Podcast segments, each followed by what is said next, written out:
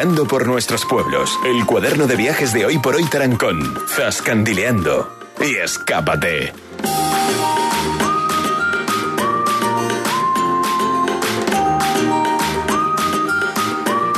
Pues ya lo han escuchado, es momento de zascandilear por nuestra región, por nuestros pueblos, por nuestra comarca, como siempre con los chicos de Zascandileando que ya nos tienen preparada una nueva escapada de cara a los próximos días para seguir explorando nuestra comarca y nuestra provincia y también algunos días, ya lo saben, nuestra región. Empezamos a saludar, tenemos por un lado a Diego y a Jesús. Muy buenos días, ¿qué tal chicos?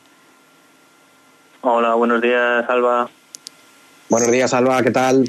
Bueno, pues una semanita más queriendo seguir eh, descubriendo nuestra zona, eh, seguimos zascadileando por nuestra región, eh, ya llevamos bastantes pueblos explorados y en este martes no sé qué hemos elegido. Pues mira, Alba, esta semana vamos a cambiar de comarca a La Manchuela, que, casi no la hemos visitado en el programa. Es verdad que está lejos de Tarancón, pero en el caso de hoy el desplazamiento es similar, similar más o menos al de la semana pasada, cuando fuimos a El Provencio. Es poco más de una hora en coche para ir a Cisante.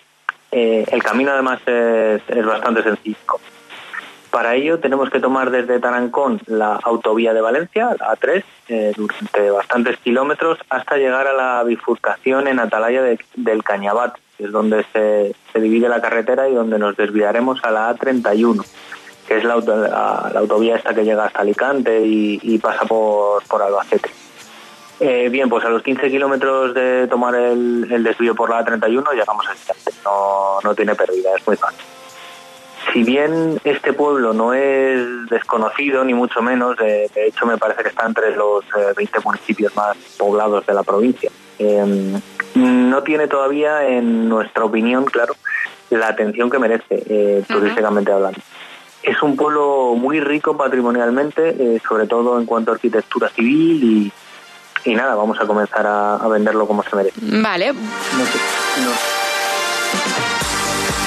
Venga, pues eh, parada de hoy. Sisante, eh, acabo de poner ya el Google Maps, una hora y cinco minutos en coche de, Tarancón. Ya decía Diego un poquito la ruta que hay que coger para llegar a esta localidad y decías eh, que hay que darle un poco la, importancia que, que se merece, Diego. Así que tú dirás, ¿por dónde empezamos? Pues mira, nosotros, por si puede servir así un poco de, ubicación, dejamos el coche aparcado en la calle Santa Catalina y además es una, es una calle ideal porque muy rápido se sale a la arteria principal de Sisante, que es la calle mayor.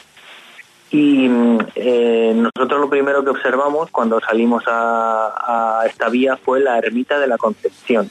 Mm, es un templo sencillo, pero que merece la pena visitar por dentro. Eh, nosotros tuvimos la suerte de que nos abriera el templo el padre mayor de la cofradía del Padre Jesús Nazareno, y es que dentro se custodia la imagen de, nuestro Padre Jesús Nazareno eh, que procesiona en las fiestas patronales y en Semana Santa.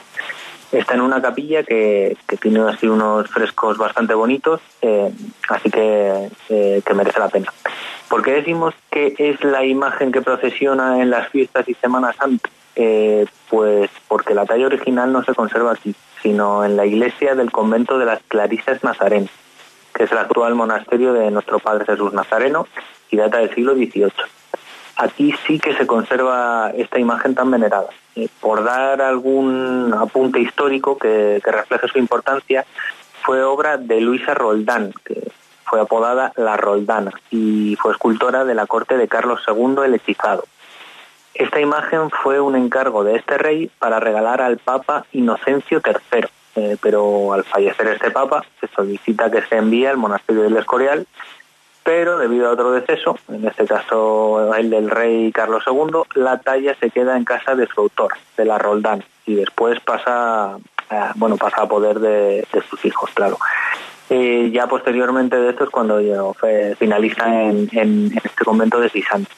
Y ahora viene el dato que al menos a nosotros nos dejó bastante impresionados y nos hizo entender lo especial y la importancia que tiene esta imagen en el pueblo y, bueno, no solo en el pueblo, y en toda la región.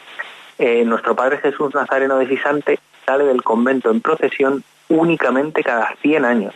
Ojo, y la última vez que fue es, fue en 2011, por lo que los que no fuimos para entonces lo tenemos ya lo tenemos ya difícil, pero bueno, nunca, nunca se sabe. Sin ser muy optimistas, no hace falta ser muy optimistas, que bueno, pues lamentablemente lo tenemos eh, bastante eh, complicado. A lo mejor las nuevas generaciones, pues ya que llegan por detrás, pues, pues sí, justo buscaba información porque lo he leído en, en vuestra página y me ha parecido un dato súper curioso.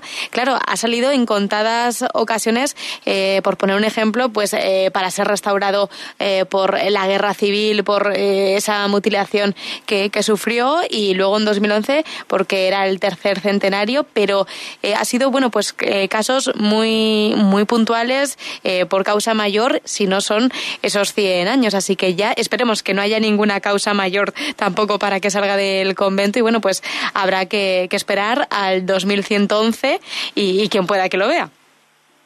Sí, sí, madre mía, que se de pronto, dice 2111 y dices, madre mía. Claro, claro. que, si hay alguien que, que no que no soy o tiene hijos y tal, que, se lo que se lo explique más adelante y, que no pierda ocasión porque ya se sabe, es un acontecimiento histórico y que no y que no se puede perder. Eh, siguiendo un poco la, la, ruta, antes hemos mencionado que, el patrimonio civil de, esta localidad es muy notable. Eh, esto se ve reflejado en el número y belleza de las casas palacio o casas señoriales.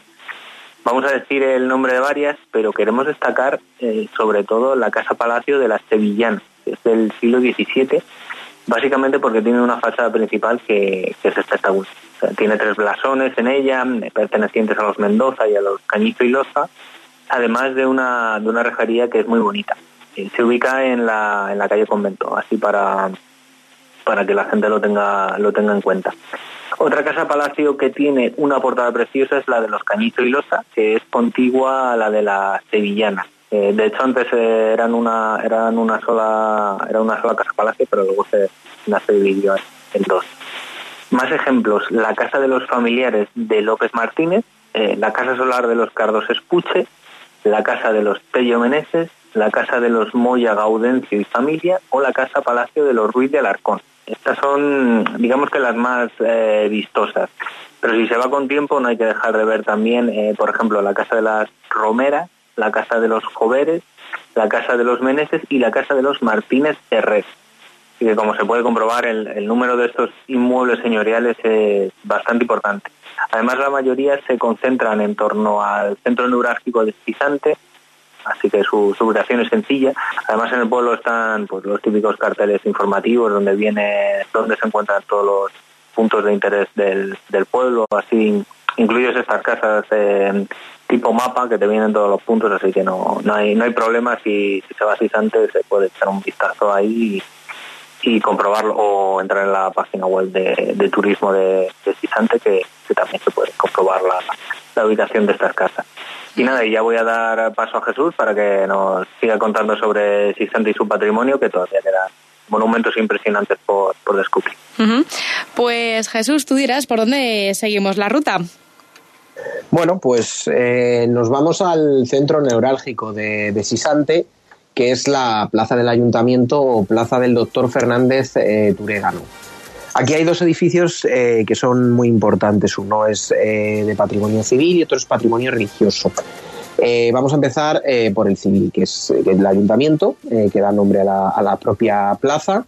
Es un ayuntamiento de dos alturas, a excepción de lo que es la torre, que sobresale por encima, como unos dos cuerpos, y, tiene, y tiene un remate a modo de templete. La planta baja tiene cuatro ventanas y la superior cinco balcones. Em, a nosotros este, este ayuntamiento nos recordó mucho al, de San Clemente, aunque bueno, hay, bastantes diferencias, pero sí que es verdad que cuando lo vimos eh, nos vinieron ciertas reminiscencias a, este ayuntamiento. Tiene, lo que tiene en su interior, evidentemente, son las salas consistoriales. Em, en sus tiempos fue, fue cárcel, como, como se indica en la fachada, y en la portada encontramos una inscripción donde se informa de quién reinaba en el momento de la construcción, que era Carlos IV, quién era el corregidor de la época, que era don Manuel de Bellán, y en qué año se terminó, que fue en 1789. De hecho, si nos fijamos un poco más, encontraremos el escudo de Carlos IV y el blasón del Marqués de Villena, don Juan Pacheco, o la cruz de la Orden de Montesa.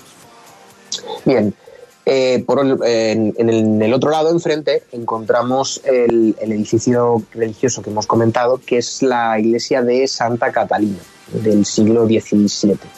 Es de estilo barroco, con una sola nave de planta de cruz latina. Es un templo que la verdad que, a nivel de, dimensiones es bastante, es bastante considerable y destaca sobre todo la, torre, que tiene tres cuerpos. Em, desde fuera también eh, otro punto importante que es la portada, que es de, arco de medio punto. Em, está flanqueada con columnas de orden dórico y tiene un friso con, con, triglifos, que también es muy, muy bonito. Eh, tiene un frontón triangular sobre un ventanal cubierto con rejería. ¿Qué encontramos si nos vamos a su interior? Bueno, pues encontramos eh, varias capillas que tienen bastante interés, como la del Rosario o la de Fátima. Y luego, pues otro punto a destacar dentro de, lo que es el templo son los frescos que hay en el crucero, que están realizados por Víctor de la Vega en el año 1965. Em, una vez que salimos ya de este templo, eh, nos queda otro templo por visitar en, en la localidad, que es la ermita de San Bartolomé, también del siglo XVII, que tiene un retablo barroco eh, bastante interesante y como su nombre indica, pues contienen las imágenes de San Bartolomé y el Santo Cristo de la Buena Esperanza. Y ya por último tenemos la ermita de San Antón del siglo XVIII, que está ubicada en la, calle de, San Antón. Si hablamos eh, un poco ya eh, de patrimonio natural, por un lado tenemos que hablar de, de las torcas de Sisante, Normalmente cuando hablamos de, de torca, em, bueno, es un, es un, vamos a explicar un poco lo que es, es un gran agujero que se produce en un terreno calcáreo, em, son depresiones o, hundimientos por aguas subterráneas, y bueno, de estas eh, formaciones, pues hay dos en, en Sisante como, como a unos tres kilómetros. Como comentó al final, em, siempre recordamos, pues bueno, las más famosas de, la, provincia, que son las de Palancares, la de Laguna Seca, algunas que hay en, Serranía, pero bueno, también destacar que en, esta zona de la Mancha Manchuela, pues, pues también hay torcas. Y siguiendo un poco la, tónica eh, que estamos hablando ahora de, lugares naturales, también hay un sendero, eh, que es el sendero PRQ 72, que se denomina eh, Ruta de los Calderones, que parte de la villa de Sisante, recorre em, parte de, va por la, por la parte del río Júcar y vuelve formando una, una ruta circular. Em, la verdad que es, es, un, es un, una ruta bastante interesante porque bueno, pues recorre también lado de Buedo, la sierra del, del Sestero o el paraje del Concejo. para quien quiera disfrutar un poco de la naturaleza es, un, es una ruta bastante recomendable. Y bueno, por último y por hacer un apunte histórico, eh, dicen que la localidad eh, antaño fue la ciudad romana de Mediolum, eh, aunque no hay pruebas 100% fehacientes. Lo que está claro es que durante el siglo XVII, como hemos visto con, al hablar de la antigüedad de los edificios, y del siglo XVIII, esta localidad vivió un, un esplendor que se, que se materializó con, los edificios, por lo cual es, es muy recomendable eh, conocerla y sobre todo disfrutarla.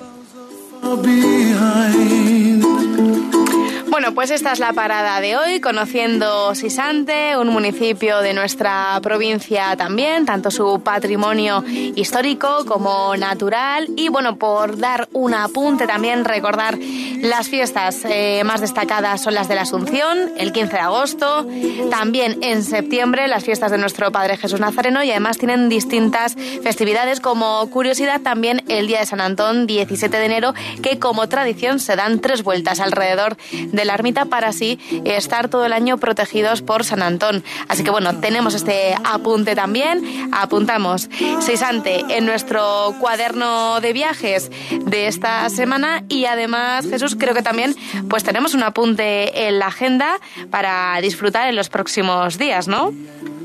Sí, y bueno, es que con, motivo del, del 8 de marzo, que es el Día Internacional tenemos una exposición, en este caso virtual, lo cual eh, nos encanta porque además así eh, todo el mundo puede visitarla.